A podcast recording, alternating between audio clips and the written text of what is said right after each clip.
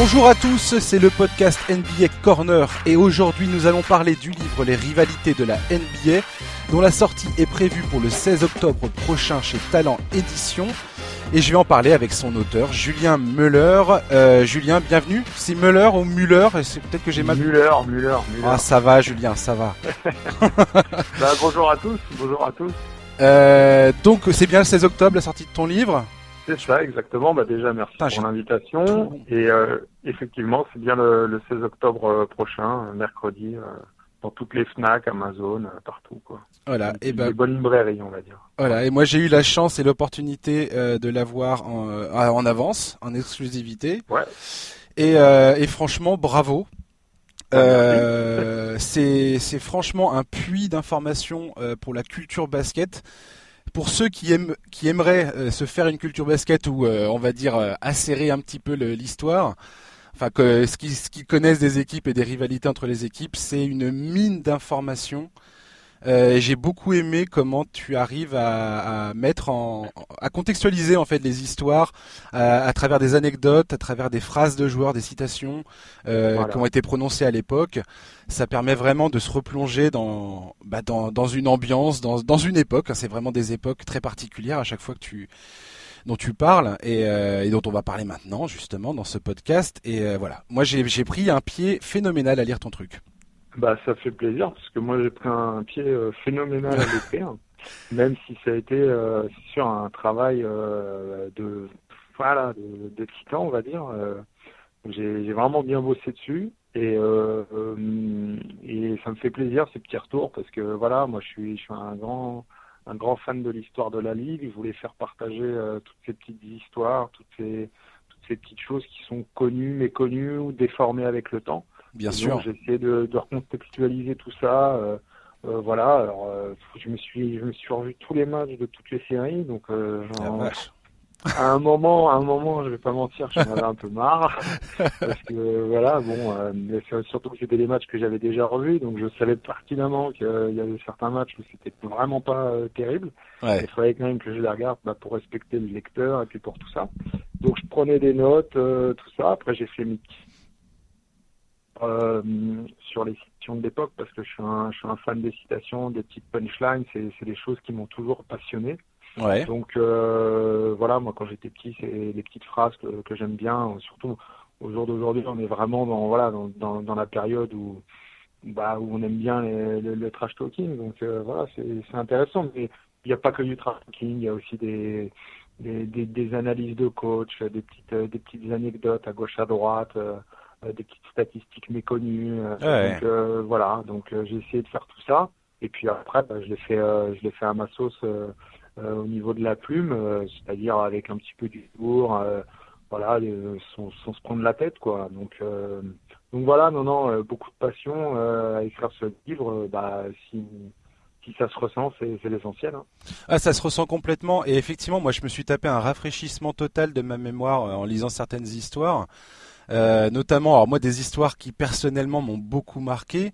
Euh, je crois que le livre commence avec Jordan et les Bad Boys. Ouais, voilà. Chicago, alors, euh, Détroit. Ouais, alors faut faut dire que le, le livre, on prévient tout de suite les lecteurs, c'est en deux volumes. Donc là, c'est le premier volume. Euh, donc il a fallu choisir forcément euh, quelle euh, voilà quelle rivalité mettre dans le volume 1, quelle rivalité mettre dans le volume 2. Et je trouvais ça hum, pas normal, mais c'était légitime quelque part de, de commencer par Bulls Pistons parce que déjà c'est Jordan Ouais. et c'est euh, voilà c'est une équipe qui a qui a formé un programme, qui a formé une identité, qui a été euh, détestée par tout le monde, euh, adorée par la ville de Détroit. En plus, c'est une équipe que j'aime beaucoup, une franchise que j'aime beaucoup. Et moi, je suis fan de Jordan, donc voilà, j'aimais bien les deux. Et j'ai trouvé vachement intéressant de, de commencer par ça parce que c'est vraiment une rivalité dans le sens que je l'entends, à savoir du physique, euh, une progression euh, dans, dans les duels, c'est-à-dire qu'au début c'est plutôt facile et à la fin ça devient très compliqué pour les Pistons avant de se prendre euh, la raclée. Ouais. Donc voilà, moi j'ai j'ai beaucoup aimé ça et puis à travers à travers les matchs, à travers les, les vidéos parce que je collectionne les vidéos, donc je retrouve plein de petites interviews, tout ça ou des livres que j'achète aux États-Unis, bah, il y a plein de petites anecdotes, des petits, euh, des petites phrases qui ressortent et qui sont qui sont méconnues, qui sont super intéressantes. Et puis à côté de ça, je mélange un petit peu l'analyse. Euh, parce que on a un petit peu trop simplifié, je trouve, cette histoire-là, alors que c'était beaucoup plus profond. Il y avait, voilà, il y a eu plein de, c'est une vraie réflexion qu'ont eu les Pistons et elle est vachement intéressante. Et derrière les Bulls, euh, par leur general manager, ont décidé vraiment de, de, réagir, mais ils l'ont fait intelligemment. Euh, c'est voilà, c'est c'est pas c'est pas si simple que ça. C'est pas juste Jordan qui a progressé et qui est devenu fort. Non, il y a eu, il y a eu tout un ensemble de choses.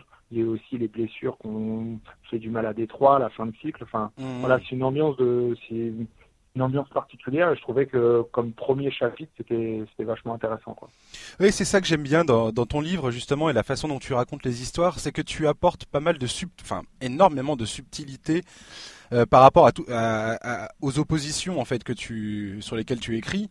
C'est-à-dire qu'on comprend mieux euh, comment tout ça s'est passé. Comme tu dis, on, a beaucoup simplifié les choses et finalement on voit un petit peu bah, le, le, chemin qui est qui est loin d'être linéaire. C'est pas euh, Jordan qui euh, tout d'un coup, comme tu dis, euh, devient une supernova et détruit tout sur son passage. Il a aussi beaucoup appris au contact de Détroit. Ils ont énormément euh, emporté des choses avec eux de ce duel euh, qui a permis ensuite de faire le premier three-peat, la première euh, mmh. suite de trois titres. Il y avait aussi une opposition de style complètement parce que Jordan c'était le, le, bah, le, chéri de la ligue. Hein. Le mec c'est la c'est la tête de gondole. tu peux pas tu peux pas faire mieux et plus plus fort et plus grand que lui.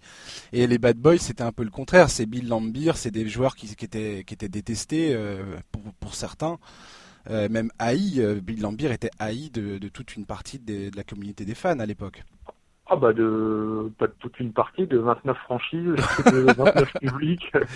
sauf, tout, sauf, euh... sauf, les fans des, des, des, Pistons quelque part. Oui, oui, oui, oui. non, non, il y, avait une, il y a une phrase qui est géniale à propos de Bill Lambier, c'est c'était, on avait demandé à Kurt Rambis, un des joueurs des, des, des Lakers, qui avait dit euh, ah, je pense que quand même ses parents, euh, ils doivent l'aimer et puis ils ont fait, mais il faudrait quand même lui, leur poser la question pour vérifier parce que voilà, on, on sait jamais avec Bill Lambier.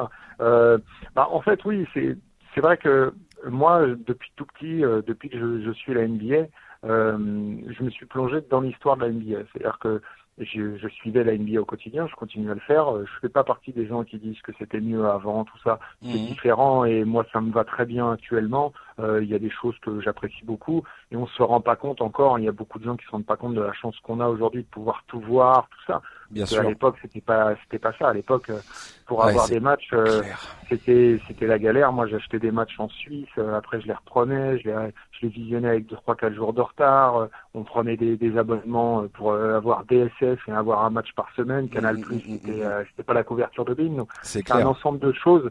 C'est un ensemble de choses qui fait que euh, voilà, il faut, faut, faut, pas, faut pas cracher sur le passé, mais faut se souvenir un petit peu euh, du, du, présent, pardon, mais faut se souvenir du passé. Et je trouve que dans, dans, dans certains récits, il y a eu, il y a eu pas mal de choses qui ont été, ouais, soit, soit un petit peu euh, euh mal racontées ou enjolivées ou des choses comme ça. Et du coup, bah, il faut le but du livre, c'est un petit peu de se replonger dedans, euh, avoir un, un, autre regard ou un regard peut-être un petit peu plus juste, hein, sans prétention aucune, mais peut-être un petit peu plus pointu, on va dire. Et, euh, et ça sur toutes les rivalités, avec des angles d'écriture à chaque fois différents. Parce que le but aussi quand, quand on lit le livre, c'est pas de, de lire tout le temps le, le même style d'écriture, tout le temps la même histoire voilà, il y, a, il y aura un moment, il y aura un petit trivial poursuite, après il y aura une opposition de style, après il y aura un dialogue, après il y aura une enquête policière c'est un mélange en fait. Et, euh, et le but du livre, il est là en fait, c'est que j'ai voulu parler des rivalités avec des, accroches et des angles différents pour faire ressortir certaines choses. Et voilà, et c'est vrai que les Bulls Pistons, en début, c'est parfait parce que ça monte tout de suite, enfin, on rentre tout de suite dedans parce que c'est Bulls Pistons, c'est que ça parle à tout le monde. N'importe qui euh, connaît le basket actuellement, connaît Jordan, et sait que Jordan, avant d'être la star, eh ben, il en a, voilà, il, a galéré face aux Pistons. Et c'est les Pistons qui l'ont fait galérer. Bien sûr. Ils l'ont fait galérer tout en le faisant progresser. Et comme tu disais, c'était le côté euh, star mondial, mais c'est surtout euh, tout le monde voulait voir Jordan. ça. Tout le monde. Même les autres équipes, quand elles étaient opposées à lui, elles voulaient le battre. Mais après, quand il tombait contre les Pistons, il se disait non, il faut que ce soit Jordan. Même si Jordan, il avait aussi ses haters à l'époque. On disait que c'était l'individualité suprême qui ne faisait pas gagner. Ça, les gens l'ont un peu oublié. Et c'est vrai que les Pistons ont créé ça. Mais le problème, c'est que vu que les Pistons s'étaient détestés, bah, on a un petit peu oublié tout ce passage-là sur Jordan. Et euh, Jordan euh, a bien bien réfléchi, a bien appris. Et puis surtout, euh, Phil Jackson, ils ont bien. Exactement. Voilà, oui, l'arrivée de Phil Jackson a quand même tout changé pour ça. oui. Et puis Jordan, enfin, dans son opposition face à Détroit et avec l'arrivée de Phil Jackson, à, on, a, enfin, à l'époque, il a dû prendre en compte le collectif. Et Jordan était un joueur extrêmement intelligent. Et il savait très bien que sans le collectif, il parviendrait pas à réussir à, battre euh, Détroit et à, et, à, remporter le titre, qui était son but ultime. Et euh, ça, il l'a compris très, très, assez rapidement quand même. Euh, il l'a compris assez rapidement. Le problème, c'est qu'il n'était pas entouré de, de forts joueurs. C'est-à-dire que Scottie Pippen, c'était pas le Scottie Pippen que tout le monde a connu après. Ouais, c'était un joueur intéressant, mais c'était pas euh, le poste 4 euh, vraiment solide. À l'intérieur, bah, il y avait à la base Charles Oakley qui a été échangé par pour Bill Cartwright, mais ben voilà, Cartwright il était constamment blessé ou un peu fragile, enfin fragile pas, pas, pas dans le jeu, hein, parce que dans le jeu c'était un pivot très très bien. il se blessait, il avait et puis on, il dégageait pas une force, tout ça. À l'arrière, il a jamais été jamais été très très voilà très soutenu. John Paxson, euh, après même Pete Armstrong, même quand ils ont gagné, c'est pas euh, c'est pas des, des, très grands meneurs. C'est intéressant, et on n'est pas sur euh, voilà. On n'est pas du tout sur du Isaiah Thomas, euh, Joe Dumars au niveau du backcourt. Exactement. le, voilà, faut faut pas oublier que Jordan, on lui a reproché certes, de voilà, de trop en faire, de jouer peut-être un petit peu perso, mais est-ce qu'ils avaient le choix, franchement? C'est clair. Les Bulls, euh, voilà, il faut regarder l'équipe qu'il y avait à l'époque. Euh, c'était pas, enfin, c'était vraiment, vraiment très très léger. C'était, c'était sur tous les postes où c'était extrêmement léger. Et ça, il faut, faut bien en avoir conscience parce que on l'oublie. Mais mm, si mm, on mm. regarde les Bulls de 88 quand il est MVP, mais c'est, enfin, l'équipe. C'est clair. C'est un non, mais c'est voilà, on a, n'importe on a quoi. On a à l'intérieur, on a Dave Corzine, Brad, euh, Corzine. Euh, il y a Sam Vincent, euh, voilà, enfin, il y a Henri Sparrow, c'est c'est compliqué quoi. c'est pas, pas du tout contre eux hein, qui dit ça, mais on est on n'était pas sur des sur des cadors quoi. Ouais, il n'y avait pas la construction d'équipe qui ensuite a été plutôt finement menée par Jerry Krause. Euh, qui était général manager et qui a changé, euh, enfin qui, a bâti cette équipe euh, pour qui, qui, est allé au bout. Mais ouais, ouais, un énorme, un énorme, énorme général manager, Jerry Krause. Il a, voilà, il a, il a jamais été apprécié pour plein de raisons. Il a été en conflit avec pas mal de monde, dont Jordan. Et puis et, Scottie Pippen. Ouais, voilà, bien sûr, surtout à la période de Kukoc quand il le fait venir. Exactement. Et Jerry Krause euh, ben, il faut reconnaître que c'est extraordinaire ce qu'il a fait. Hmm. Il a été intelligent, il a, il a su convaincre Reinsdorf, le propriétaire. Il a, il a quand même, euh, voilà, il a géré des, des difficultés à des moments euh, charnières et il les a gérés avec euh, avec intelligence. Je parle juste là parce qu'après la fin c'est un petit peu plus compliqué. Mais juste même sur la première retraite de Jordan, ce qu'il fait, bah, c'est vraiment pas mauvais quoi. Exactement. Et Phil Jackson, on oublie très vite que c'était l'assistant coach euh, de Doug, Collins, qui était le coach euh, mmh. le, principal. Et euh, il n'est pas allé chercher une star ou je sais pas quoi. Il a pris un ah mec qui était bah, assistant coach. Voilà. rookie. alors bon, il avait sa petite carrière de joueur, mais en dehors du fait qu'il soit champion, c'était pas, c'était pas une grande star. Et oui, c'était voilà, c'était ça. puis il a, on lui a dit, bah écoute, il va falloir gérer l'attaque et la défense. Euh, il a donné euh, l'attaque et il s'est entouré avec Tex Winter, Exactement, le, triangle, avec John Bass, avec tout ça. Il a, il a su faire son petit groupe, mais à l'époque, faut, faut recontextualiser, c'était personne. C'était vraiment personne. Et il en a fait euh, voilà, une équipe qui gagne un premier sweep et qui après en refera un deuxième. Hmm. Donc c'est voilà, faut, faut reconnaître ça quand même. Complètement. Euh, je vais citer aussi quelques quelques autres rivalités qui sont présentes dans le livre pour que les pour que les auditeurs aient un peu conscience de ce qu'ils ce qu'ils trouvent dans ce livre. Hein. Il y a également les Knicks face aux Pacers, il y a les Knicks face aux Heat. Euh, Chicago face à Cleveland à la fin des années 80, début 90. Euh, il y a les Lakers qui, enfin, tu abordes également les Lakers face aux Kings, qui était une plus petite rivalité, mais qui a quand même marqué les esprits. Spurs Mavericks, Heat Boston. Et euh, l'incontournable, hein, tu fais un énorme, un énorme passage sur les Lakers et les Celtics, qui est la rivalité. Euh... Ouais, la rivalité ultime. Il y a aussi Warriors ouais. Cavs. Ouais, Warriors Cavs. Exact, exact, exact. La dernière course. Oui, oui, bah, Lakers Celtics, euh, c'est obligatoire. Il y avait la, la, solution de le mettre soit dans le volume 1, soit dans le volume 2. Bon, je pense qu'il fallait le faire dans le volume 1. Euh, euh, Lakers Celtics, bah, ça parle à tout le monde. Hein. C'est voilà et puis il y a tellement de choses il y a s'est passé tellement de choses dans ces dans cette mm. rivalité que voilà ça ça dépasse même je pense que ça dépasse c'est la seule rivalité qui dépasse le cadre de, de, la NBA elle a touché le, monde. Euh, tout le monde connaît euh, bon bah, pour des raisons un petit peu plus tristes malheureusement mais euh, Magic Johnson. Mm. euh, on a Larry Bird ça parle quand même à beaucoup de gens même s'ils connaissent pas énormément de basket. Euh, voilà, euh, c'est bah, d'ailleurs euh, Twitter vient de Larry Bird avec le petit oiseau qui a été fait, donc même les gens connaissent toujours ça. Donc voilà, c'est c'est oui oui c'est c'est le petit programme de de ce volume 1 et, et puis c'est voilà ça c'est vivant, on va dire. C'est bien vivant. Ah, moi, j'ai pris, j'ai kiffé sur Nick Spacers, car ça, j'ai suivi ça étant gamin. J'étais scotché devant ah mon écran devant ces, devant ces séries. Et c'est clair qu'il y a tu, tu, tu, nous, tu, tu reviens sur des passages absolument extraordinaires.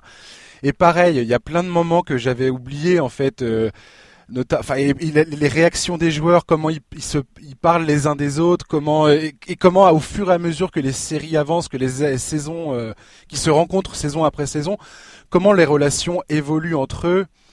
Et, euh, et c'est fascinant, euh, c'est vraiment fascinant. J'ai pris, alors ça, j'ai Nick Spacer, ça reste un des trucs que j'ai le plus kiffé lire dans ton livre. Ouais, bah c'est. Moi, c'est personnel. Hein. Ouais, ouais, non, mais moi, bah, alors moi déjà. Alors vas-y, dis-moi la. Ouais. Voilà, les Knicks, c'est mon équipe euh, avec Boston, même si les deux sont rivaux, mais c'est mes, mes, deux équipes. Et c'est vrai que les Knicks, c'est mon affection toute particulière. Et ben, Nick Spacers, pour moi, c'est la rivalité la plus sous-estimée de, de, du livre, enfin de, de tout, parce que voilà, je trouve que le défaut de, de cette euh, rivalité, c'est qu'on la résume trop à Reggie Miller. Exactement. Hein. Reggie Miller, il a une importance fondamentale dans ce duel, évidemment. C'est l'élément central, mais le problème, c'est qu'il n'est pas tout seul. Exactement. il y a plein de choses. Il y a plein de choses. Il y a Rick Smith, il y a Starks, il y a Ewing avec Keith by Rick Smith, euh, les duels à l'intérieur, Charles Oakley, Dale Davis. Euh, après, il y aura les, les batailles de coach. Euh, on se parle quand même de Pat Riley et de Larry Brown. Et de Larry Brown, ouais. Voilà, après ce sera Larry Bird. Enfin, Larry Bird et Jeff Van Gundy. Enfin, voilà, c'est tout ça. Alors, évidemment que le bif avec Spike Lee a beaucoup joué, le, le bif Spike Lee et Jimmy Miller a beaucoup joué dans, dans la renommée de tout ça. Mais faut pas retenir que ça. Faut pas retenir parce que toutes les séries de cette rivalité sont passionnantes. Il n'y en a pas une où on s'ennuie. C'est dans des salles qui sont bien chaudes, que ce ah, soit euh, Madison Square Garden, évidemment, mais Marcus Square Arena ou après même le Conseil. Ouais. Euh, c'est du basket physique, des matchs accrochés. Il y a eu des tirs euh, euh classiques. Il y a des moments, bah, forcément avec Reggie, euh, Il y a des coups bas. Il y a des coups bas en permanent. Et surtout, il y a le rapport de force entre les deux équipes, les deux franchises qui change. C'est-à-dire qu'au début, on pense que c'est New York qui a vraiment le dessus. Puis Indiana gratte un petit peu. Après, euh, ils gagnent et au moment où on se dit bon c'est bon Indiana ils ont repris le dessus hop ils se prennent une tarte en 99 alors qu'ils sont archi favoris Grave. et après il y a l'explication finale en 2000 euh, voilà c'est c'est vraiment euh, euh, tout ça dans un contexte euh, en plus les couleurs des maillots moi je suis extrêmement attaché à les ouais, couleurs des maillots les avec le parquet l'ambiance et voilà et puis tout le fil rouge qu'il y avait pendant les saisons c'est c'est vraiment ouais c'est c'est vraiment c'est vraiment une, des, une de mes rivalités préférées. En dehors du fait que ce soit Linux, évidemment que ça doit jouer. Bien sûr. je trouve que objectivement, euh, on regarde la série de 95 ou la série de, ouais, de, de 99, c'est on, on, prend un pied pas possible. On prend un pied pas possible. Celle de 95 était, c'était une. C'est la, c'est la, c'est la meilleure. Pour moi, c'est, oui, pour moi, c'est une des, des trois de la décennie. Hein. Ouais. Sur, oui, oui, sans, sans discuter, c'est une des trois de la décennie. Euh, c'est euh, je l'ai bah, forcément pour le livre, je l'ai revu, Mm. mais je l'ai revu avec un plaisir euh, inouï. Et le match 3, c'est c'est fou. Alors, tout le monde retient forcément les 8 points en 8 secondes, Ouais. qui est complètement dingue. Mais il faut revoir le match 3, il faut voir le match 5 qui est fou. Le match 6 est extraordinaire et le match 7 est passionnant. Il y, a- il y en a pas un où on s'ennuie en fait. Euh, Le match 2, euh, New York, est, défensivement, c'est l'apogée. Euh, voilà, puis il y, a, il y a tout le contexte avec Riley autour. euh, Complètement. voilà, donc ça c'est ça c'est vraiment ouais, c'est la plus sous-estimée pour moi de, de toutes. Hmm. Il y a un, un autre truc, par exemple, tu, tu, tu parlais tout à l'heure des de, de, de dire euh, moi je suis pas un mec qui dit c'était mieux avant et ainsi de suite et que tu étais très content de, du style de jeu qui est pratiqué aujourd'hui. Et pour moi, il y a une série qui, euh, qui illustre bien ça. En tout cas, moi, en tant que, en tant que fan et, euh, et ayant vu cette série euh, se jouer devant mes yeux, euh, les Knicks contre les Heat, contre le Heat. Ouais, bah ça c'est ma préférée. Alors, Donc, c'est- alors moi, moi, j'étais absolument fasciné par cette rivalité également. hein. Euh, De toute façon, Ah oui. euh, de toutes les rivalités dont tu parles m'ont fasciné et c'est pour ça que, enfin, c'est d'où le d'où le livre. T'as as traité quand même des, Ouais. des- des bons sujets, hein, on peut dire. Mais euh, mais par contre, euh, moi, je suis d'avis de dire que cette série, enfin ces séries, c'est c'est- ce duel entre ces deux équipes. Les matchs n'étaient pas toujours faciles à regarder. C'était non, c'était d'une violence et c'était des Ben, matchs qui ça. se jouaient mais euh, avec des scores euh, mais rikiki parce que les Eh mecs ben, se justement. cassaient les jambes en permanence quoi. justement Et, dans euh, le bouquin, euh, dans le bouquin j'aborde euh, Sports Maps.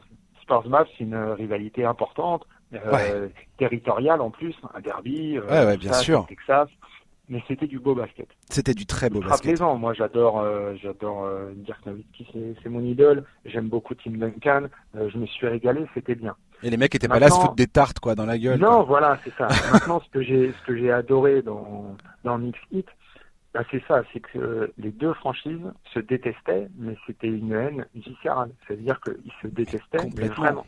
Et puis et puis tu mets tu mets l'accent sur le, le un des trucs les plus importants de cette rivalité, c'est le départ de Pat Riley. Voilà, euh, qui quitte New York pour rejoindre Miami où il, de- où il devient un peu le roi de la franchise parce qu'on lui file les clés de la le- les clés de la baraque. Il voulait bien, Ouais, bah ouais. Et puis bien. et puis les thunes qui vont avec surtout. Oui, oui, oui. Bah, Et, euh, euh, Voilà. Et grosso Voilà. modo, il y a, il y a, euh, et il fait venir Alonzo Mourning, qui est de Georgetown, comme Patrick Ewing.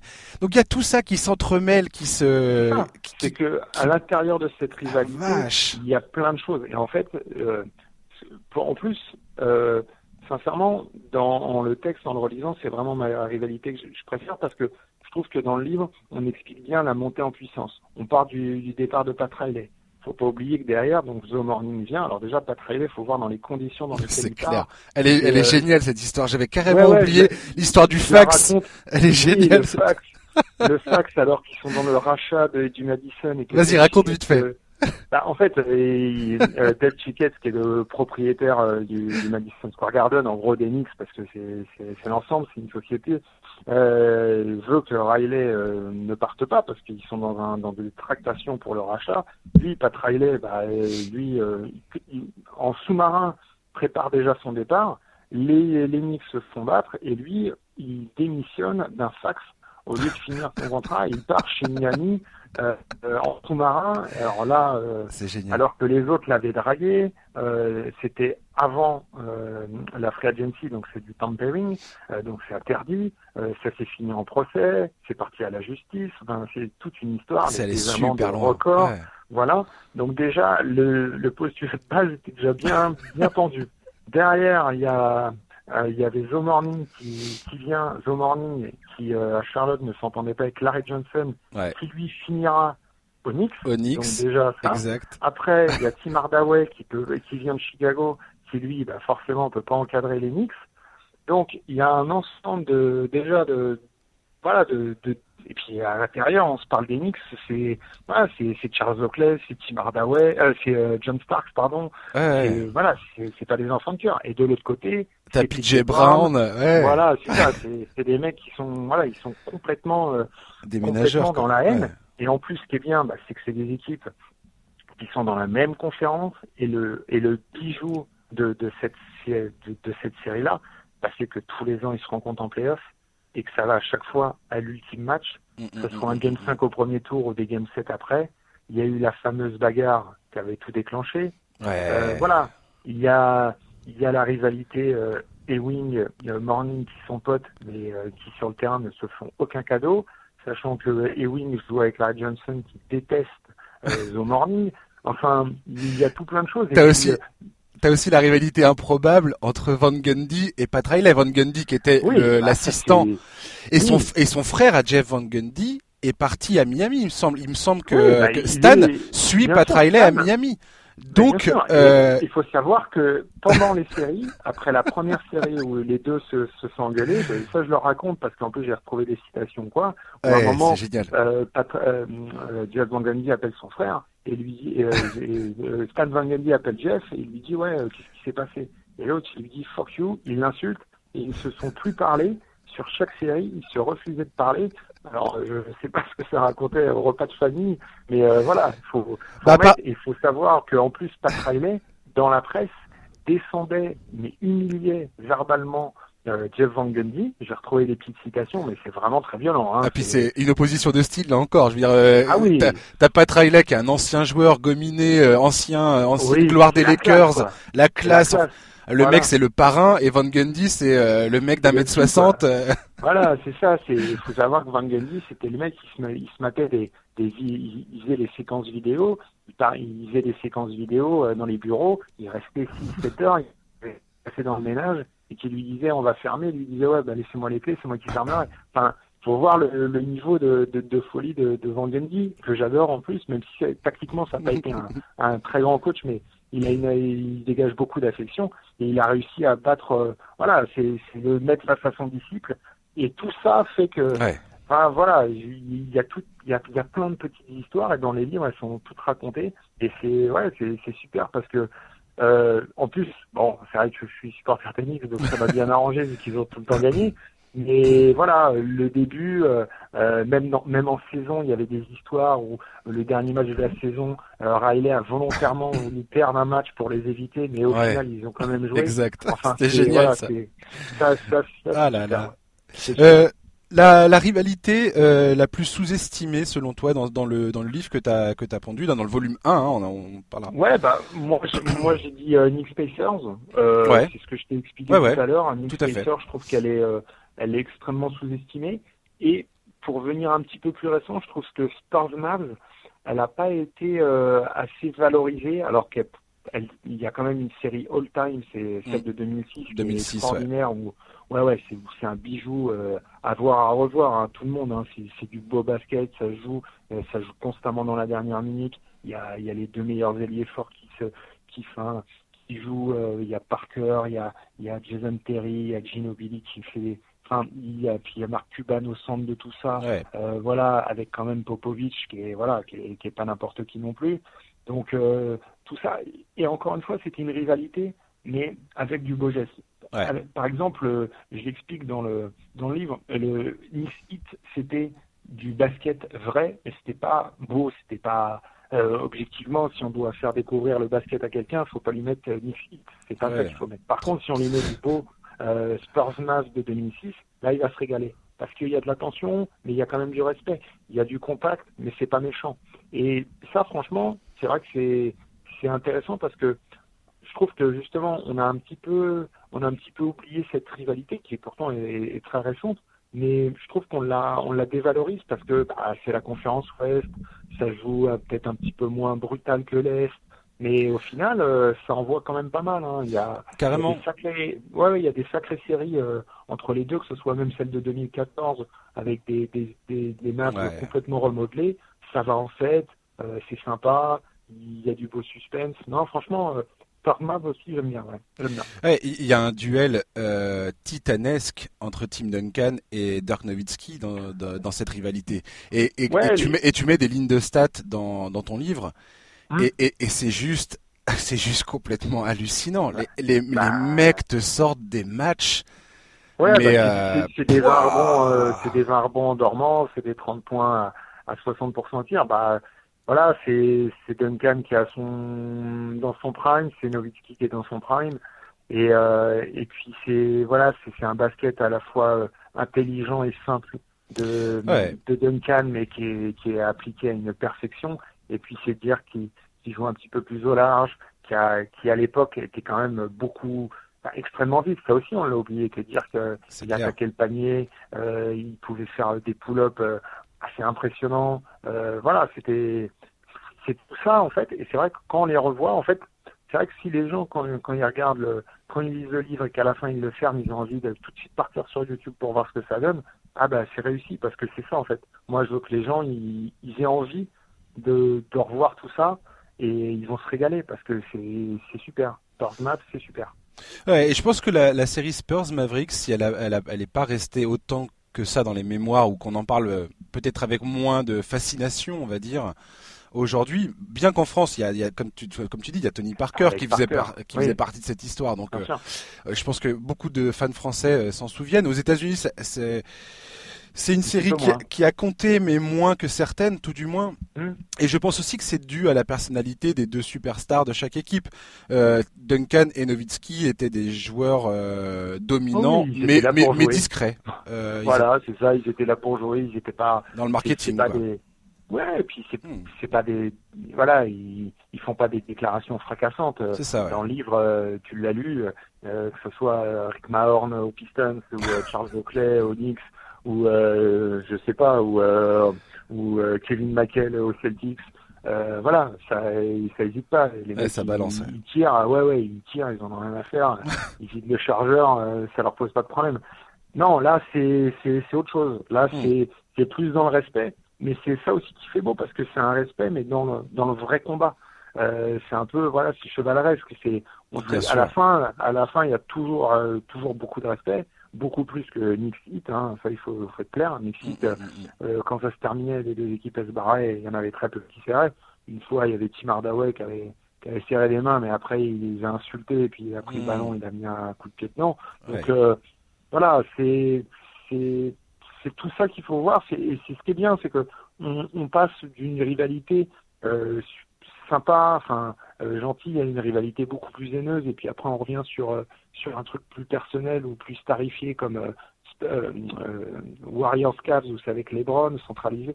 Donc c'est voilà, c'est c'est plein de petites choses, et puis puis voilà quoi. Euh, on va on va on va teaser le volume 2 euh, dès maintenant parce que, j'avais moi j'avais envie de t'exposer mes deux trois mes deux trois demandes. Des, demandes, ouais, j'ai écrit hein, je l'ai écrit mais je peux toujours ajouter des trucs au cas où j'ai oublié. J'en ai rien à faire Julien, tu tu réécris s'il faut. je ne veux pas le savoir. Euh, mais tu les as peut-être déjà écrites. Il y a trois il y en a deux, deux que je tiens particu... auxquels je tiens particulièrement. La première, c'est Bulls Knicks. Bah, ce, sera le, ce sera l'ouverture du, du Yes! Yes! Victoire! J'ai réussi à faire, euh, j'ai réussi à influencer Julien Muller. et, et, je préviens, ce sera euh, entre 60 et 80 pages. Hein. Il, y a, il y a du matos. C'est ce duel a, a, ah, a bercé mon enfance, mais euh, je. Ouais, je pense que c'est. Ah, je pense que c'est. Ouais, c'est pas loin d'être ma dans mon podium parce que déjà c'est quelque chose qu'on a vécu en direct, donc déjà forcément ça joue un petit peu. Et, puis, en, euh, étant, en étant jeune, euh, t'as as, l'espèce de fascination adolescente. Euh, ah, Jordan qui est, qui est, plus fort que tout. Jordan au Madison Square Garden, Julien. tu peux, peux pas dépasser ça. Tu peux pas dépasser. C'est extrêmement difficile, on va dire. Non, mais il y a une histoire de, il y a une histoire de, de, de, dingue entre ces deux clubs. Oh. Et puis il faut pas oublier euh, l'autre rivalité euh, interne de, de, ce, de ce duel qui est quand même euh, Phil Jackson euh, contre Pat Riley. Ouais. J'ai cru que tu allais me dire Bill Cartwright contre Charles Oakley. J'allais dire, mais ça va pas, non Ouais, non, mais ouais. Ils, je rigole. Ils, ont mis, ils ont mis, non, non, mais ils ont mis quelques petits coups de coude quand même. Mais c'est vrai que Phil Jackson et Pat Riley, c'était, c'était sympa.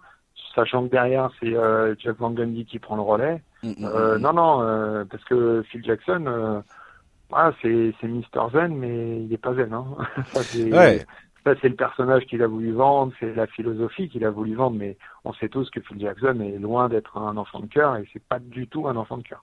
Et euh, tout dans le volume 2 le prouvera euh, par A plus B parce que entre les déclarations et les petites infos qui tombent, on comprend vite que voilà, c'était c'était un homme de pouvoir, un, un, très très très très fort dans la bagarre, psychologique. Et vu que Pat Riley excelle là-dedans, bah, ça a donné des étincelles et c'est génial. Ça pour ça c'est génial. Donc Bullsnik c'est bon, c'est réglé, ça y est. Magnifique. Euh, l'autre que l'autre que j'aurais bien aimé voir, alors qui est plus actuel. J'ai essayé de trouver un, truc un peu plus actuel, un peu plus proche de, maintenant, et j'ai pensé à Boston Cleveland et notamment le, ah. le Boston Cleveland de bah de, de, de 2008 2010 tu vois enfin là où le en fait ce qui pour moi, a influencé la décennie suivante euh, dans laquelle mmh. on, euh, qu'on est en train de terminer maintenant, c'est-à-dire Boston qui s'est levé tout d'un coup sur le chemin de, LeBron James et qui, et qui, a et qui a eu euh, bah, qui a grandement participé au fait que LeBron James se soit barré à Miami en 2010 et, et ça ça pour moi c'est alors déjà la, la série de 2008 est, est gigantesque. Elle est, gigantesque. Euh, celle de 2010 est vraiment excellente aussi. On l'a un petit peu oublié parce que c'est la dernière de LeBron. Enfin, c'est quand même celle-là qui fait que LeBron, euh, bah, il se barre. Hein. Ah bah là, as des, Et puis t'as des sous-histoires là-dedans parce que LeBron, au moment de la série, on soupçonne qu'il est peut-être blessé.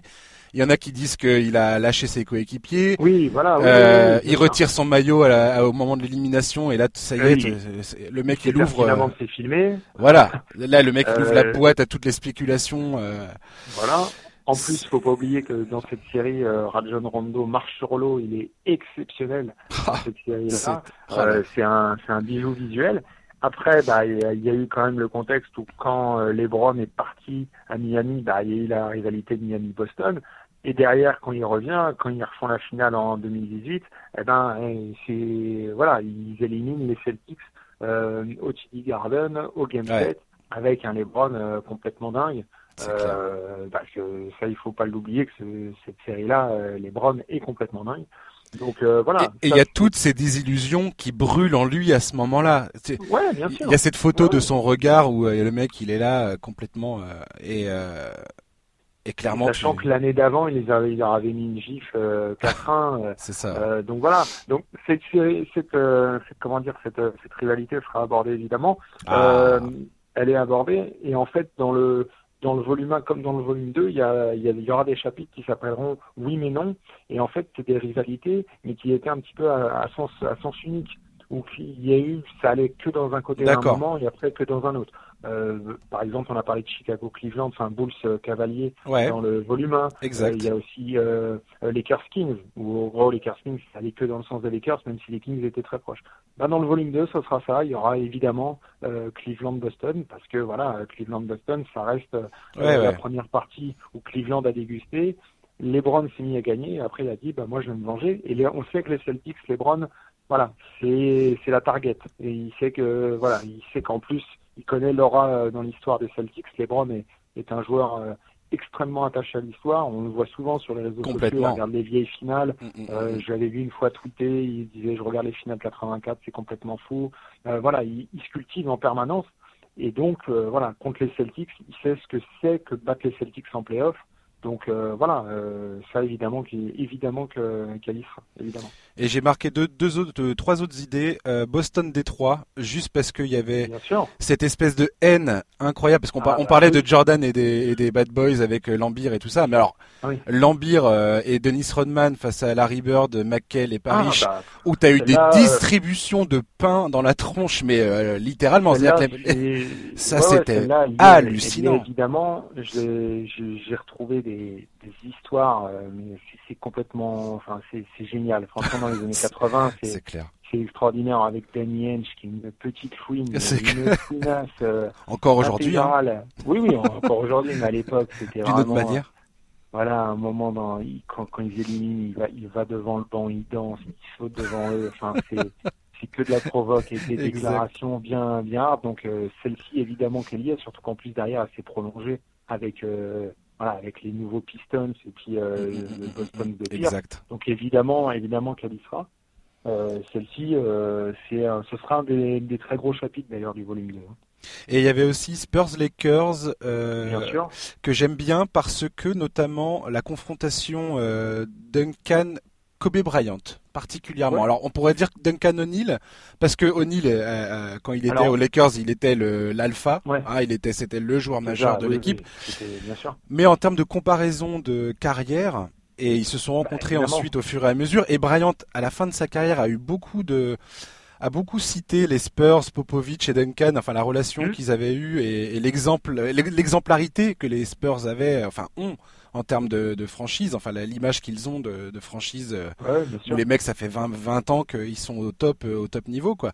Et cette rivalité là, je l'aime bien même si c'est peut-être une, une rivalité secondaire peut-être mais euh, Ah non non non, enfin moi je la considère pas secondaire du tout, ça sera un très gros chapitre aussi, je l'ai terminé il y a il y a un mois de ça, on part quand même sur ouais, sur un gros dossier. Ouais, c'est clair. Euh, oui, oui, non, très gros dossier. C'est quand même bah, les deux meilleures franchises des années 2000. Hein. Oui, c'est euh, exact, c'est exactement ça. Voilà, on se parle quand même de cinq titres côté Lakers et euh, trois côté euh, Spurs. Enfin, Ils ont sur, la dominé le, la, première décennie des années 2000, ouais. Ouais, ouais, ils se partagent tout. Bah, c'est simple, hein. à part Détroit 2004 et Miami 2006, tout le reste leur revient. Donc voilà, il faut faire court. Donc, et si Boston 2008. Ouais, Boston 2008, évidemment. Euh, donc voilà, donc euh, ça reste, euh, ça reste, mais à chaque fois il y en a un qui est en finale, l'autre ou, enfin voilà, c'est et puis il y a, c'est, c'est Kobe et Duncan avec chaque au début, c'est-à-dire que c'est les trois joueurs phares de la décennie. Donc oui, oui, non, non, ça évidemment que ça sera abordé, et, ça sera bien abordé parce que il y a, y a eu aussi là des petites histoires qui ont été retrouvées qui sont vachement intéressantes. Ah la vache, j'ai hâte de lire ton volume 2. Hein. Ouais. Déjà, déjà. Voilà. Euh, je voulais parler un peu avec toi de la, la NBA maintenant. Ouais. Et, te poser cette question. Euh, par rapport au fait qu'aujourd'hui en NBA, donc euh, il y a eu les nouveaux, les nouvelles négociations, la nouvelle convention collective, on va dire, qui a redéfini un petit peu les contrats, les, le, le, mouvement des joueurs. On a bien vu que, notamment cet été, il y a eu un mouvement de, de joueurs majeurs pratiquement jamais vu euh, jusqu'alors. Et je n'ai pas l'impression que ce soit une tendance qui qui va enfin qui va qui, va se calmer parce que les contrats sont beaucoup plus courts qu'auparavant. Oui, oui, non, bien sûr. Euh, Est-ce que tu penses qu'aujourd'hui, euh, il y a encore, euh, tout à l'heure tu citais Warriors Cleveland, donc la, la plus, peut-être la rivalité la plus récente qu'on ait eue. Ouais. Est-ce que tu penses qu'aujourd'hui, dans la, la, façon dont la NBA se construit et est construit, est-ce que il y a encore la place pour de créer des rivalités de la sorte ou pas? Compliqué. Ouais, Pour moi, c'est très compliqué. Alors parce que dans mon esprit, euh, faut plusieurs choses pour qu'une rivalité existe. Déjà, il faut des joueurs forts, marquants, qui restent sous le même maillot assez longtemps. C'est ça. Donc, à partir du moment où déjà euh, on voit la free agency, par exemple, on voit que sur cette free agency, bah, on a eu euh, dans le top 10 NBA, on a eu quand même Kawhi qui est parti, on a eu Westbrook qui est parti, on a eu Paul George qui est parti, euh, on a eu quoi Anthony Davis, qui est parti, qui est parti euh, Kyrie Irving qui est parti, Kevin Durant qui est parti. C'est-à-dire que déjà, voilà, c'est voilà, c'est le problème pour moi, c'est le contexte des super teams ça. qui font que les rivalités, elles sont très courtes. Donc, c'est des rivalités, mais c'est des rivalités euh, euh, à degré moindre, on va dire, vraiment à degré moindre. Puis après, il y a les rivalités de l'instant. Il faut se rappeler que euh, il y a 4-5 ans, il y avait la fameuse rivalité qu'on nous a vendue et survendue, Lakers-Clippers. Donc là, euh, c'était euh, les Lakers de Kobe parce que tout le monde ne voulait pas comprendre que Bryant était sur la fin, était complètement voilà sur la fin de cycle. ça reste Kobe Bryant, donc ça reste énorme, mais puis il y a eu sa blessure qui n'a pas arrangé les choses évidemment. et puis il y avait les, les, Clippers avec Lob City, avec Blake Griffin et Chris Paul, ils nous ont survendu une petite rivalité euh, interne avec des matchs de Noël, avec des gros. Bon, bah, au final, ça a fait flop parce que voilà, euh, Kobe, euh, il s'est blessé, ça pas, il est jamais revenu ou s'il est revenu, on a vu ce que ça a donné. Et puis les Clippers, c'est les Clippers parce que problème d'une rivalité, c'est qu'on peut faire des rivalités, mais il faut que les équipes ce soient des prétendants, ce soient des, Exactement. des, équipes qui aillent loin ou quasiment au bout. On peut pas, on peut pas, je veux dire, Phoenix peut se mettre aujourd'hui en rivalité avec qui ils veulent, ben, on s'y intéressera pas parce qu'on sait que ça ira pas bien loin. Bien sûr. Euh, voilà. Donc déjà, ça c'est quand même, euh, ça reste que des petites rivalités locales ou, ou voilà comme les Clippers, euh, tout ça. Donc ça déjà, c'est faut qu'il y ait des équipes fortes et sérieuses et c'est pas et c'est pas le cas avec des All NBA partout et tout. Et puis après, il y a quand même la part de chance. C'est-à-dire que la part de chance, il faut qu'elle se croise en playoff. Bien sûr. Et ça, ça joue quand même. Là, l'exemple assez récent qu'on a eu, c'est en 2018 on avait eu en playoff 2018, on avait eu un intéressant Oklahoma-Utah avec des équipes qui ne s'aimaient pas. Vraiment, Oklahoma et Utah ne s'aimaient pas trop. En plus, on a bien vu que voilà, Westbrook, il y a eu un problème avec le, le public de Utah. L'année d'avant, il avait mis un buzzer, il avait un petit peu de tchatché. Euh, il y avait des tensions. Euh, Gobert, euh, défenseur, qui, qui disait qu'il avait pas peur et qui refusait de se faire de dessus. En plus, il était dans la même division. Enfin voilà, c'est un ensemble de choses où on se disait bon, il y a des ingrédients. en plus, ils ça part bien. Ouais, a, il y a une bonne base. Ouais, s'ils se recroisent en 2019, alors que voilà l'année l'année d'avant il y a eu le gros upset, tout ça, ça va être vachement intéressant. Ouais, mais sauf que ça n'a pas eu lieu. Sauf non, que on l'a pas, eu lieu et qu'au final, bah on l'a pas eu. Et qu'est-ce qui s'est passé? Bah, euh, Oklahoma, ça a explosé, et maintenant, elle, elle aura plus d'existence, cette rivalité. C'est comme Houston-Utah. Houston-Utah, là, ils se sont joués dernièrement sur les dernières séries de playoffs. Ouais, mais qu'est-ce qui s'est passé C'est à sens unique. La boîte à gifle, bah oui, la boîte mmh. à gifle, elle est partie. Je veux dire, Arden, il a été, il a sorti des matchs, je me rappelle, il a fait un match à 3 sur 20 euh, ou je sais pas, ils ont quand même gagné. Euh, enfin voilà, c'est les rivalités, je trouve qu'on c'est un terme qui est fort, mais il faut pas le faut pas voilà faut pas le dévaluer c'est voilà c'est c'est c'est assez rare une rivalité alors après il peut avoir des des, des petites euh, des petits duels des choses comme ça mais voilà faut le rivalité pour moi c'est un terme euh, très important. Et si on faut pas le faut pas faut pas galvauder ça, voilà. non non si on si on galvaude ça c'est c'est pas bon et c'est pour ça qu'elles sont fascinantes les rivalités c'est comme tu dis il faut il faut toutes euh, il faut que les planètes s'alignent euh, idéalement pour que tout se passe et que et, sur plusieurs saisons, il faut que ça arrive euh, et qu'il y ait une histoire avec, les mêmes joueurs. ouais, et que le l'ossature euh, de l'équipe, enfin du moins les joueurs majeurs, restent en place et continuent de s'affronter. Et, les Kirk Kings, les Kings début 2000, c'est extrêmement court, ça dure trois ans, et trois ans et demi on va dire. Ouais. c'est voilà, ils se rencontrent au premier tour, puis en demi-finale, puis en finale de conférence. Premier tour, ça finit en 5, après il y a un sweep, donc là on se dit que c'est terminé, après ça va en 7 avec des polémiques de partout. Et après ça se termine sur une petite bagarre euh, dans le tunnel. Bon bah voilà, ça c'est une vraie rivalité parce qu'ils s'aiment pas, parce qu'à l'intérieur, bah il y a le meilleur joueur du monde euh, chez O'Neal, il y a un des meilleurs euh, Chris Webber, il y a un joueur flashy, il y a, il y a du spectacle, il y a des publics euh, de Sacramento qui est extrêmement chaud, c'est aussi une rivalité entre bah, la petite ville et puis la grosse ville. Euh, mm. Voilà, par exemple, quand on parle d'Indiana, euh, des Knicks Pacers, ça aussi, ça a joué dans, dans la rivalité. Bien sûr. C'est les, les petits bougeux contre euh, New York, les du monde. Ça joue. Mm. Euh, il y a plein de, il y a plein de petites choses, plein de petits ingrédients qui sont importants pour que ce soit une vraie rivalité. Donc, euh, je dis pas qu'il n'y en aura pas, mais c'est vrai que ça va être compliqué. Après, voilà. Après, c'est sûr que si les Clippers et les Lakers, s'ils font 1 et 2 et puis qu'ils se retrouvent en finale de conférence et que ça va en fait et qu'on a des joueurs euh, pas possibles et que l'année prochaine tout le monde reste et que ça se repasse, bon bah oui, mais c'est pas en une année que ça va se faire. Après il y a des équipes qui s'aiment pas, on le sait, mais il faut voilà, faut quand même euh, voilà, faut quand même attendre un petit peu. Ouais, ça se construit vraiment dans le temps et, euh, et tu vois, je, je t'en avais parlé vite fait l'autre jour, mais moi il y a une je, vais encore parler de Kevin Durant des Warriors et du, du Thunder, mais hum lors de la série 2016 qui se termine donc euh, sur euh, sur euh, sur le, le cœur brisé pour les fans d'Oklahoma. Et tout le monde se dit bah putain on va repartir l'an prochain on va retourner en playoff et cette fois-ci on les aura quoi. Tout le monde s'attendait. Même les journalistes américains étaient tous là. Mon dieu on, on, est on est face à un à une rivalité potentiellement fascinante devant nous. Et, euh, et, et, Durant se barre et c'est fini. Alors que sur les trois dernières années, on aurait pu se cogner euh, du, ah, euh, du Thunder Warriors en veux-tu en voilà avec tout ce que tout ce que parce que cette série là, il y avait de l'animosité, il y avait des il y avait des petites phrases, il y avait euh, Westbrook qui s'en qui s'en prenait à Curry. Euh, Durant qui avait pas non plus sa langue dans sa poche à ce moment-là. Enfin bref, il y avait, il y avait, il y avait des trucs. Et puis attention, faut là en fait ce qui était bien dans cette rivalité, pour moi ça aurait été la rivalité qui aurait été parfaite dernièrement.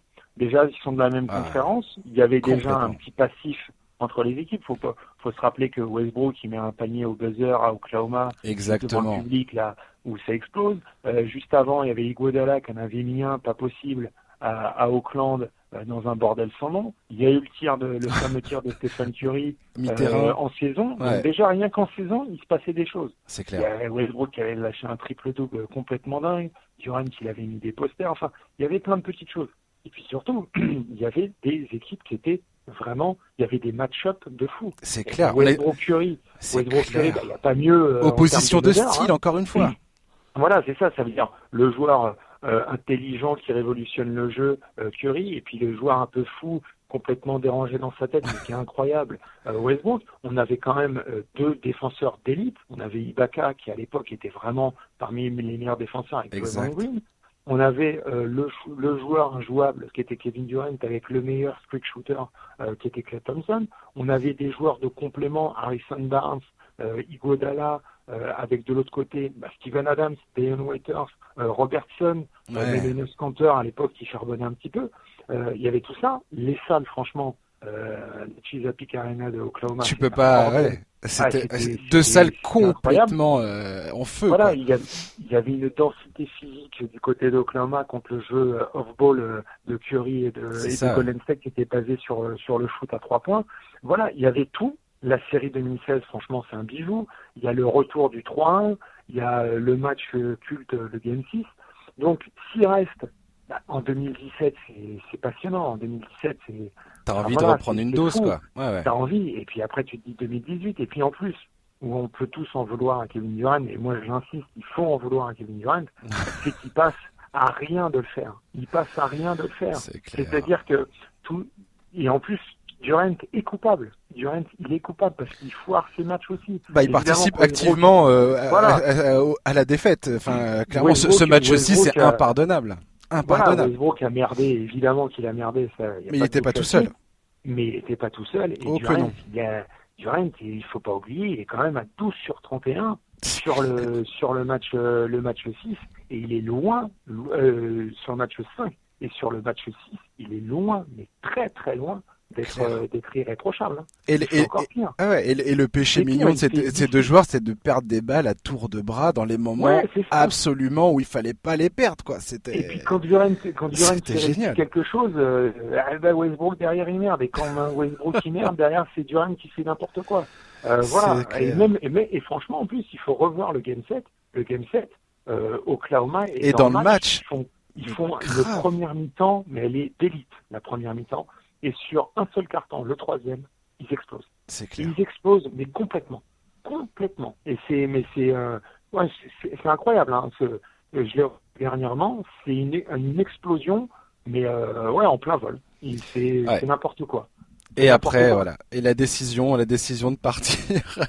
ouais, ouais, Et puis la suite, quoi.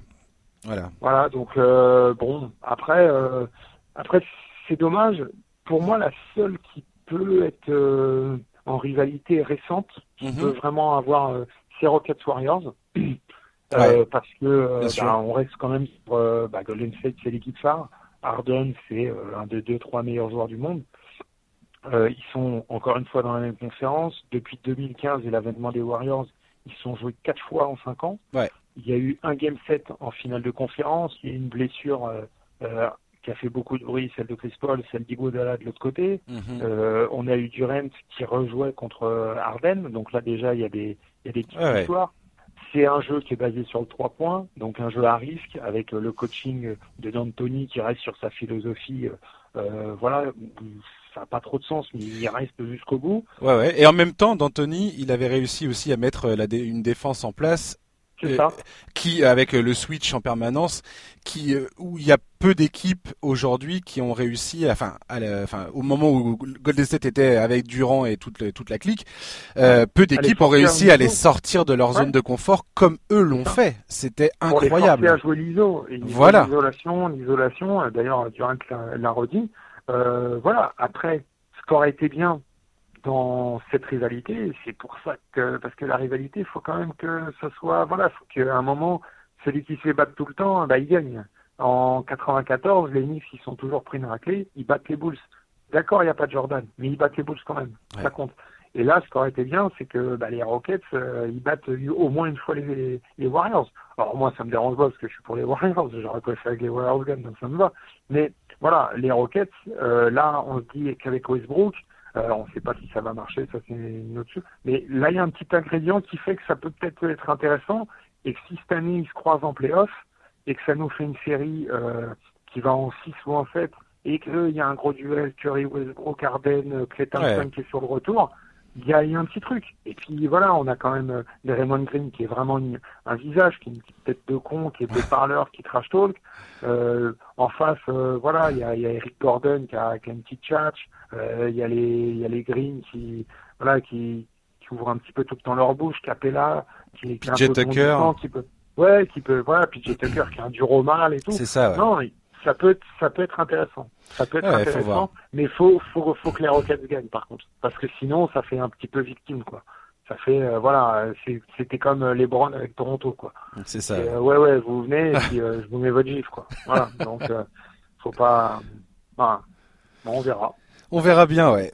Je voulais parler avec toi des trois moments marquants de la pré-saison. La pré-saison touche à sa fin bientôt. Là, on va, on va bientôt rentrer dans le vif du sujet. J'ai hâte. on a hâte. Tout le monde a hâte. mais on va parler de la pré-saison. voilà. Ouais, ouais, non, mais, euh, bon, bah la pré-saison, on sait, on sait qu'en général, c'est pas, voilà, c'est, pas extrêmement euh, intéressant parce que ben, les, les, équipes de, jouent sans jouer, il n'y a pas beaucoup d'intérêt et tout. Les, minutes sont limitées surtout, c'est que les joueurs les jouent pas. Limitées, euh, voilà, voilà. Mais pour le coup, sur cette pré-saison, il y a eu des petites choses euh, intéressantes. Bah, déjà, il y a eu quand même Zion Williamson. Eh ben voilà, c'était mon premier choix. Voilà. Oui, bah c'est le choix que tout le monde parce que on a vu que bah, on a vu que le garçon il est là. Alors évidemment, quand les défenses vont se resserrer, quand on va lui euh, couper l'accès au cercle, quand il devra shooter, ça sera évidemment plus compliqué. Mais on a quand même vu que bah, les Pelicans, s'ils allaient courir, Mhm. Euh, que bah, le Zion Williamson, euh, bah, il est quand même calibré. Hein. il nous a tapé un, des gros Thomas, il nous a tapé un 360 là contre Chicago. Ou, enfin, oui, ouais, 12 sur, 12 sur 13 au tir et, voilà. et que des tirs à l'intérieur. C'est ça. Euh, voilà, après euh, Lonzo Ball, bah, on sent que voilà, ça va pas le déranger de lui envoyer des balles en l'air et il sait qu'il aura une passe décisive sur le alley-oop. Donc euh, voilà, euh, les Pelicans, euh, voilà, je trouve qu'il y a un petit peu de, de, de hate envers Zion Williamson, que, que, tout le monde dit oui, mais on parle, on parle, il tiendra le coup physiquement. On verra quand on est face à un tel phénomène. C'est ça. attendre. On peut pas. Mm. Je pense qu'il mérite qu'on attende. Euh, c'est pas un phénomène, c'est pas qu'une hype. On a vu l'année dernière, pour ceux qui ont suivi la NCA, que le mec est complètement dingue. Il, oui, il, et puis il est pas bête, c'est un bon basketteur, euh, il est intelligent, il, voilà, son petit handle là quand, quand, il, quand il pénètre. Euh, c'est clair. Voilà, alors après, c'est pas un joueur qui est accompli, et je pense quand même que voilà, il y a des défenseurs qui vont peut-être passer deux trois mauvaises soirées quoi. En, tout plus cas... des arceaux euh, qui vont, à mon avis, prendre cher. Ce qui est sûr, c'est que physiquement, il est prêt? Euh, oui, oui, oui, il est déjà, il est déjà plus costaud que 70% des joueurs de la ligue parce que c'est sa morphologie. Euh, son association avec Lonzo Ball, comme tu dis, elle, elle, enfin, tu sens le potentiel, le plaisir euh, à 200%. Et puis moi, j'ai envie de dire, ça, ça, moi, ça m'a surtout indiqué que les Pelicans, ils sont quand même hyper bien barrés pour les 3-4 euh, saisons à venir, quoi. Ouais, parce que, alors évidemment, peut-être que cette année, peut-être que cette année, parce qu'il faut pas oublier que la conférence Ouest, ça va être la guerre. Hein, donc, c'est une horreur. C'est une horreur. Mais il y a le joueur pour moi le plus côté de la NBA, c'est Joe Holiday. C'est le plus côté. C'est euh, je, alors je sais pas, je le comprends pas. Je le comprends parce qu'il joue à Nouvelle-Orléans et puis euh, bah, voilà. Mais c'est un super défenseur. Il est intelligent. Il fait pas d'erreur. Il a une bonne mentalité. Euh, il sait, il sait tout faire. Il sait tout faire. Il sait shooter à 3 s'il faut shooter à 3. Il sait attaquer le cercle, tout ça. Donc il y a ça. Il y a quand même des joueurs bah, qui sont intéressants. Hein. Euh, je suis désolé, mais euh, un joueur comme Brandon Ingram, on a quand même envie de le voir euh, voilà, dans un autre contexte que Los Angeles avec la pression. J'ai très hâte de voir ça.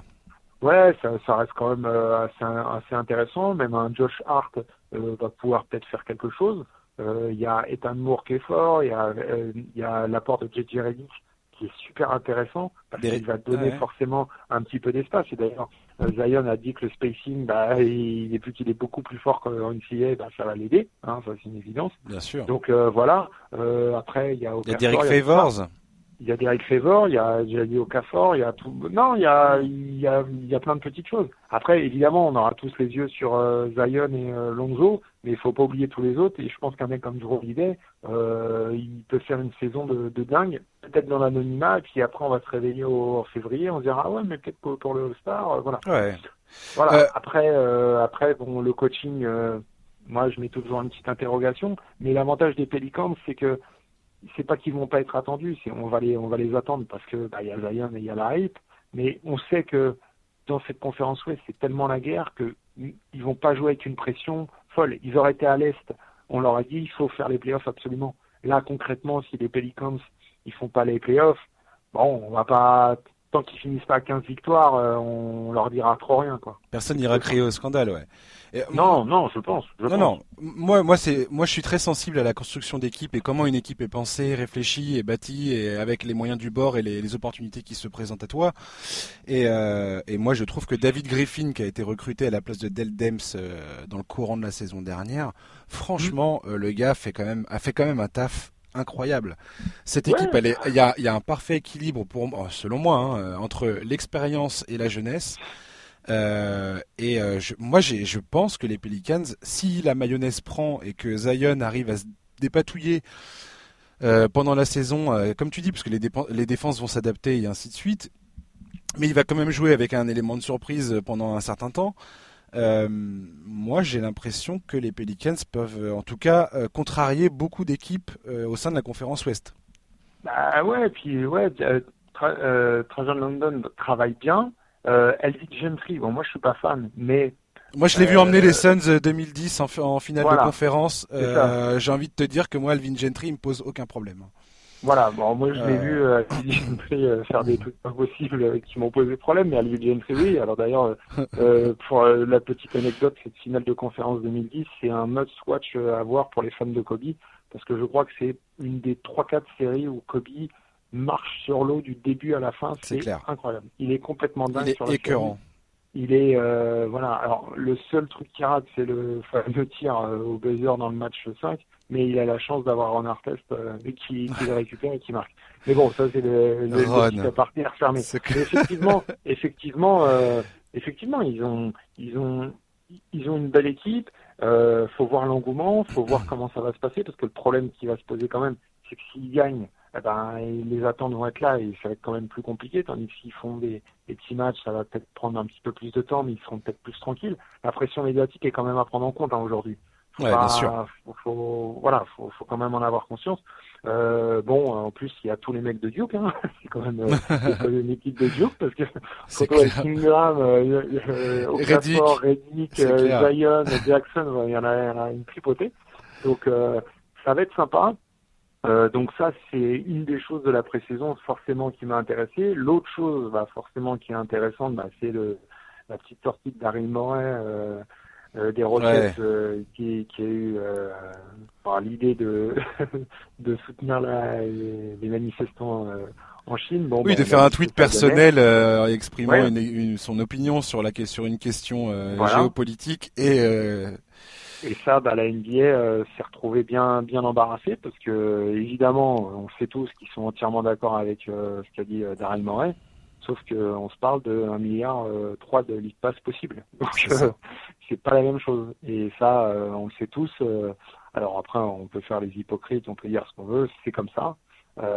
c'est c'est la NBA. la NBA soutient les joueurs américains quand ça voilà quand quand c'est sur Trump, bah évidemment que ça pose pas de problème. Exact, ça reste interne. Euh, quand c'est sur euh, les problèmes en Caroline du Nord ou euh, sur les Noirs, bah, ça ne pose pas de problème parce que c'est la tambouille américaine. Mais dès qu'on touche au business international, là, c'est beaucoup plus compliqué. oui, puis l'impact, l'impact réel sur la ligue bah, va, va, se faire sentir si ça continue à, à partir en, en sucette comme c'est en train de, de, se passer actuellement, et ça va impacter, enfin, d'un point de vue sportif. Je vais, moi, je m'en tiendrai au, point de vue sportif parce que Parce que voilà, mais euh, grosso modo, ça va être tout le salarié, toutes les questions de salarié cap, de, ah, de, revenus, et qui vont influencer les prochaines négociations ah entre les propriétaires et les joueurs, et potentiellement les, les, tout, tout ce qui va découler de ça peut euh, durement toucher le, la ligue et, et, son avenir. On le sait, on le sait que 90% euh, des GM et des propriétaires euh, sont d'accord avec avec Moret. C'est pas, ils n'ont pas la même mentalité. Aux américains, c'est extrêmement, voilà, ils sont beaucoup plus républicains, ils sont beaucoup moins ouverts et tout. En NBA, on sait qu'en général, ils sont assez ouverts d'esprit et tout ça, donc ils portent il y a, pas de souci. C'est l'image en tout cas qu'ils vendent. Les propriétaires sont tous des républicains qu'on euh, Voilà. Mais pour ils sont beaucoup plus ouverts que voilà, c'est ça. Et donc voilà, on est on est face à un problème où c'est géopolitique, mais qui rapporte un business qui est monstre. Il y a des joueurs qui sont qui ont un tas de business en Asie. C'est énorme. eux aussi, ça leur pose problème. Il n'y a pas de doute.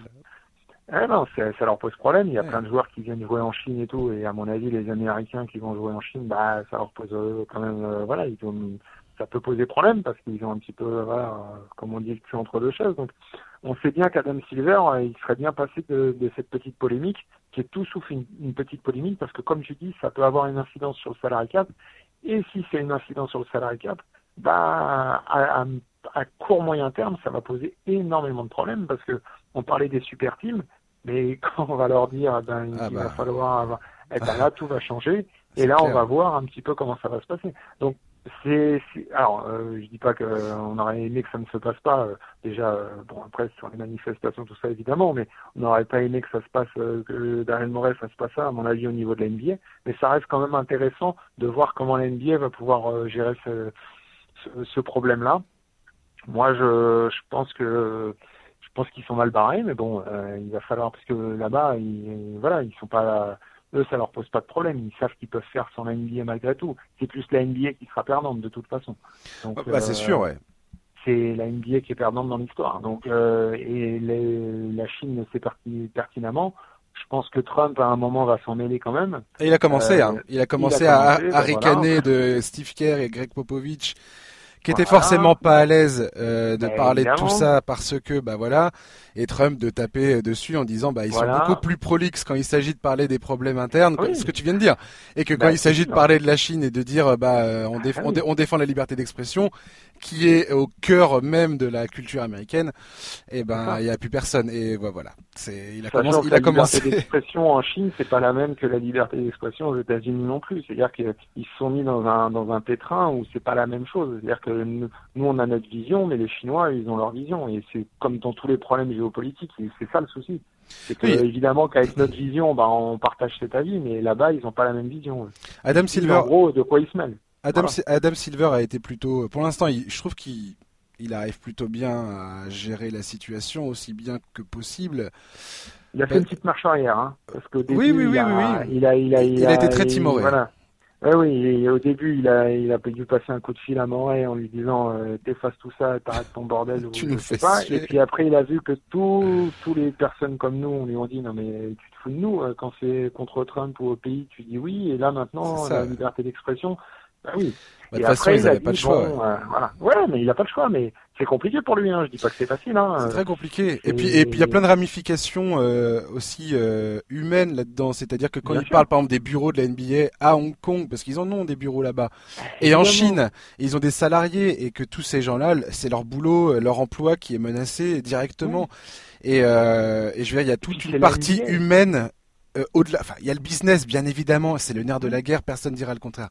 Mais il y a aussi toutes les histoires humaines et euh, je veux dire, le mec qui potentiellement va perdre son taf, euh, et ben, et qui va être, enfin, si un jour la NBA se, se, est obligée et contrainte de partir de, de, de Chine, ben, il y a, y a plein, plein de gens qui vont se retrouver bah, sur le carreau, quoi.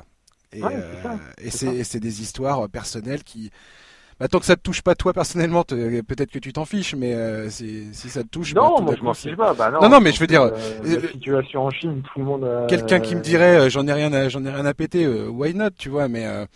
mais n'empêche qu'il faut penser à tout ça aussi et que c'est et je trouve pour l'instant qu'Adam Silver essaye de, de prendre ça en compte et je trouve que c'est bah, c'est de la communication de crise que, qui est pas qui est pas mal gérée pour l'instant. On va voir l'évolution du truc. Hein. Il y a encore beaucoup beaucoup de choses à faire et à dire, mais euh, de, de leur part, je veux dire. bien sûr, mais, mais c'est intéressant à suivre, mais difficile de se prononcer sur euh, sur sur tout ça. C'est clair. Et euh, sinon, j'ai noté aussi euh, Michael Porter Jr. de, de ah oui. ouais. euh, bah, qui voilà, qui a enfin joué, euh, l'homme blessé. Euh, parce que bah, j'aime beaucoup Denver. Euh, je trouve qu'ils ont, il leur manque quelque chose pour vraiment casser ce petit plafond. Le renfort de Jeremy Grant, euh, c'est vachement intéressant. Magnifique signature, Jeremy Grant. Parce que Jeremy Grant, moi je l'ai, alors moi j'ai une dent contre Billy Donovan et son coaching. donc Jeremy Grant, il a un potentiel bien supérieur à ce qu'il peut montrer. Ça ne sera jamais un immense joueur, mais il peut faire beaucoup mieux, encore plus dans cette NBA. Donc déjà, je pense que cette signature va faire beaucoup de bien à Denver s'il est bien utilisé. Bah, apparemment, il va être utilisé pour faire euh, souffler Paul Millsap, bah, qui, ça, qui est souvent. il est souvent, voilà, il est souvent. Et puis euh, Millsap, il n'est pas tout jeune, hein, c'est surtout ça. C'est ça, il est, il est pas tout jeune, il, a quand même un passif hein. euh, de blessure un peu qui qui qui, qui, qui entraîne pas un optimisme grandiose. Hein, et, et, et, et Jérémy Grant, c'est la solution géniale euh, pour euh, bah, donner des minutes à ce mec-là à la place de Millsap et, et, et, garder frais Millsap pour le moment où ça compte, quoi. Je pense que ça va jouer avec Millsap, avec euh, Herman Gomez, avec Michael Porter. Donc lui, ce sera plus sur le poste 3, visiblement, de ce qu'on a vu. C'est difficile de se prononcer parce que on l'a jamais vu jouer. en NCA, bah, il n'a rien fait. Il a été drafté. on disait que c'était une pépite. Et puis, bah, au final, on l'a pas vu jouer en saison rookie. Bon, c'est compliqué on va voir. Euh, à suivre. À suivre. Euh, euh, je pense que Jokic va encore nous régaler. Donc ah. voilà. Après, problème de Denver, ils vont plus pouvoir surprendre les gens parce que maintenant on a compris qu'ils étaient sérieux. il va falloir que les Murray, Barton et toute la clique, Harris, bah, step up un peu quand même. ouais, Barton, Barton, il a du boulot. Il a, il a été décevant en playoff oui. dernier. Hein, la vache. Oui, oui, oui, oui. Mais surtout, ouais, ouais. Puis Jamal Murray, bon, euh, je veux pas, il est tout jeune encore. Mais ouais, il a 22 ans. Ouais, ouais, ouais, ouais, mais il a, mais je le sens, je sais pas, je le sens pas avoir un plafond de fou. J'espère me tromper. J'aimerais vraiment que, j'aimerais vraiment que Jokic, euh, voilà, il puisse avoir un vrai soutien et tout ça. Donc, euh, donc ça. Et sinon, euh, pour parler un peu de l'est. Bah, Juste pour finir sur Michael Porter Jr. Euh, mhm. Moi, pour moi, il est très important Michael Porter Jr. Pourquoi? Parce que si ce mec-là commence à démontrer euh, des vraies capacités dans le jeu, que mhm. et je pense que Denver va potentiellement essayer de le faire jouer, et lui trouver des minutes et tout ça, parce que c'est pas, c'est pas dit, c'est pas gagné. Mais euh, si Porter Jr. démontre que c'est un joueur euh, une star euh, en devenir et que potentiellement il peut, euh, il peut vraiment peser dans, en NBA, c'est carrément un argument pour, pour un transfert en cours de saison. Et on sait tous qu'aujourd'hui, Denver, tous les journaux de Denver, Denver les journaux mmh. locaux à Denver sont tous en train de dire tradez-nous Bradley Bill parce que bah, le mec c'est ce que j'allais dire et c'est et, pour moi c'est ça parce qu'il y a trop de mecs à Denver Denver ils ont une une sacrée profondeur de banc, mais il y a un moment, ta profondeur de banc, elle sert plus, elle sert à rien. Parce que de toute façon, en playoff, tu, tu tournes à 8 mecs. Tu vas pas tourner avec, avec 12 gars. Et que si tu. Surtout à un moment, faut des points. Faut des Exactement. Il faut un tueur. Et comme tu dis, Jamal Murray, il est encore trop vert. On n'est pas sûr que ce soit ce mec-là, mais tu mets Bradley Bill avec Jokic, mais es, ça y est, t'as as trouvé une pépite d'or. Si en plus t'arrives à garder, si t'arrives à garder Jamal Murray, parce que t'as quand même des, bah, apparemment, ce sera Gary Harris qui partira. Voilà, c'est ça. C'est que Denver, la chance qu'ils ont, Denver, bah, c'est qu'ils ont quand même du matos. Mais grave. Ils ont quand même grave du matos. Montemoris, euh, Bisley. Euh... Super, un super joueur, Montemoris, euh, dans, la, dans, dans, la gestion, il est extraordinaire. Exactement. Mais euh, voilà, il y a, il y a, je sais pas, enfin, euh, oui, il y a Will Barton évidemment.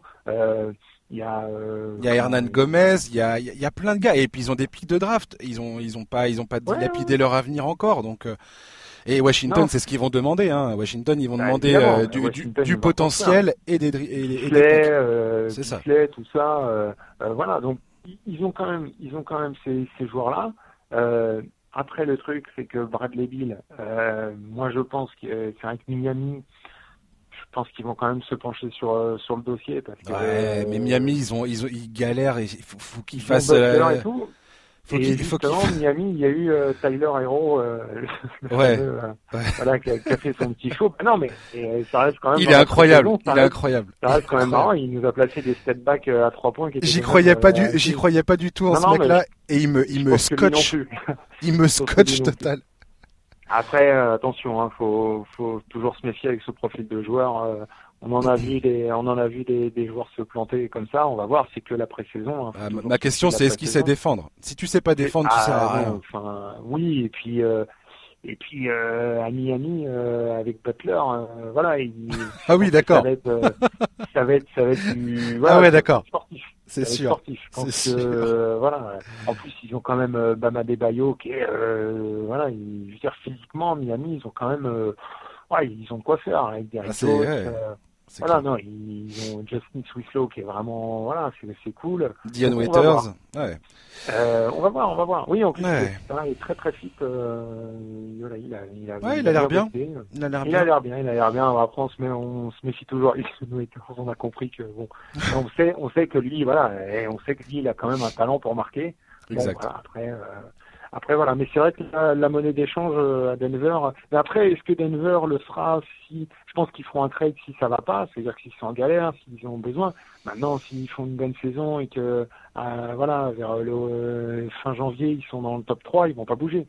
Je sais pas, Connelly apparemment, il a l'air décidé à essayer de faire venir Bradley Bill. Apparemment, c'est dans les c'est dans les papiers, c'est dans les papiers de, de la stratégie quoi. De Denver en tout cas, au niveau des, de la monnaie d'échange, ils ont de quoi faire ils ont de quoi faire à tout savoir quoi. Euh, voilà, oui, ils peuvent, ils peuvent lâcher beaucoup.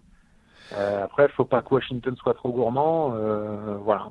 D'ailleurs, Washington avec Uchimura, on va voir ce que ça donne aussi. Un petit rookie qui peut être intéressant. Ouais, ouais, j'ai envie de voir, j'ai envie de voir. ouais, moi aussi. Le dernier événement, moi, marquant, et on va conclure là-dessus, de cette pré-saison, c'est bien évidemment le premier 3 points en carrière de Ben Simmons.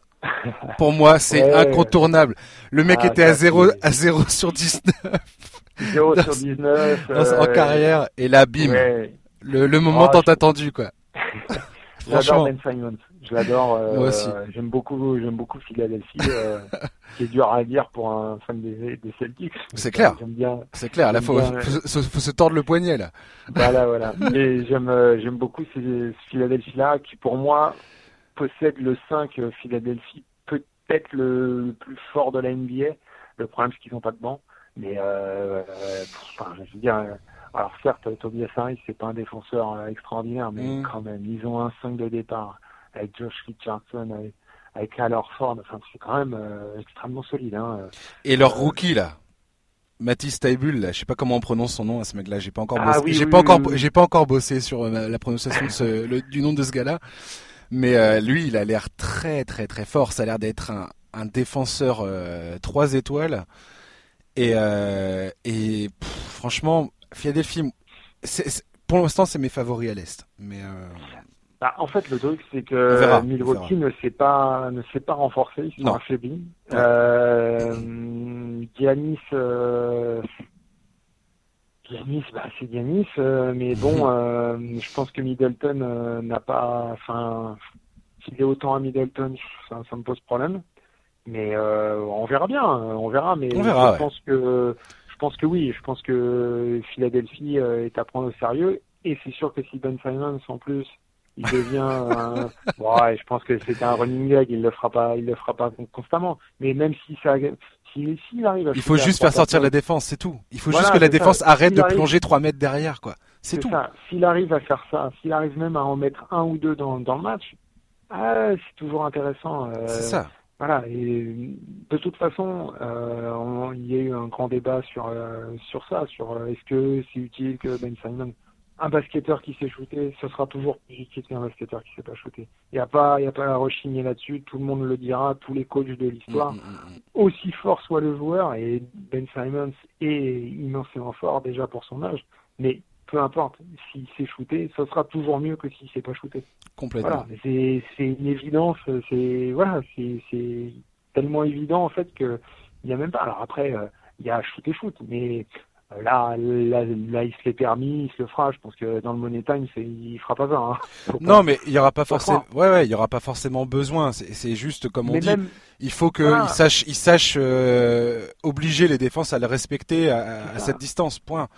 Tu sais, même un petit catch and shoot ou un petit pull-up à un moment ou un petit step back à la con, s'il arrive à en mettre deux ou trois, parce qu'en plus maintenant tout le monde, je veux dire, la NBA, tout le monde voit tout. Euh, ça va faire les tours, ils vont se dire merde, Ben Simon, ouais, ça, ça, va faire deux matchs là où il met deux trois shoots, euh, c'est chiant. c'est bon, clair. Eh ben voilà, et puis après, bah, quand il va driver, euh, ça va être la régalade. Quoi. Exactement. Donc voilà, bon, on verra bien. On verra bien. Voilà. Yes, et eh ben merci beaucoup Julien Muller, c'était bah, magnifique bah, merci, ce moment. Merci à vous et à toi pour pour l'accueil et puis la conversation et l'invitation. Ouais, et, et, voilà, je, je, rappelle donc ton livre Les rivalités de l'NBA qui sort le 16 octobre. Magnifique ouais. cadeau à placer sous un sapin parce que franchement, euh, comme je le disais tout à l'heure, c'est un, c'est, c'est des histoires que dont je ne me lasse pas et qui permet surtout de bâtir une culture basket. Euh, c'est voilà. Si vous avez envie ah bah. de de savoir de quoi vous parlez. c'est le meilleur moyen. Et ben voilà. Merci à toi. J'espère que tu reviendras. Je te, je te réinviterai. Eh ben, euh, à l'occasion pour parler de la saison, en cours de saison, ouais. si, tu, si, tu, acceptes de. Eh ben, évidemment, de évidemment, évidemment. Il n'y a, a, pas de souci. Voilà. Plaisir. Eh ben, merci beaucoup. Okay. Euh, merci, chers auditeurs, d'avoir suivi l'émission. Et puis, bah, je vous dis à la semaine prochaine avec un nouvel invité. Et là, on sera à quelques jours de la reprise, vraiment. Donc, on abordera euh, ce moment tant attendu. Euh, D'ici là, bonne euh, fin de semaine, bon week-end et à très bientôt. Ciao, bye bye.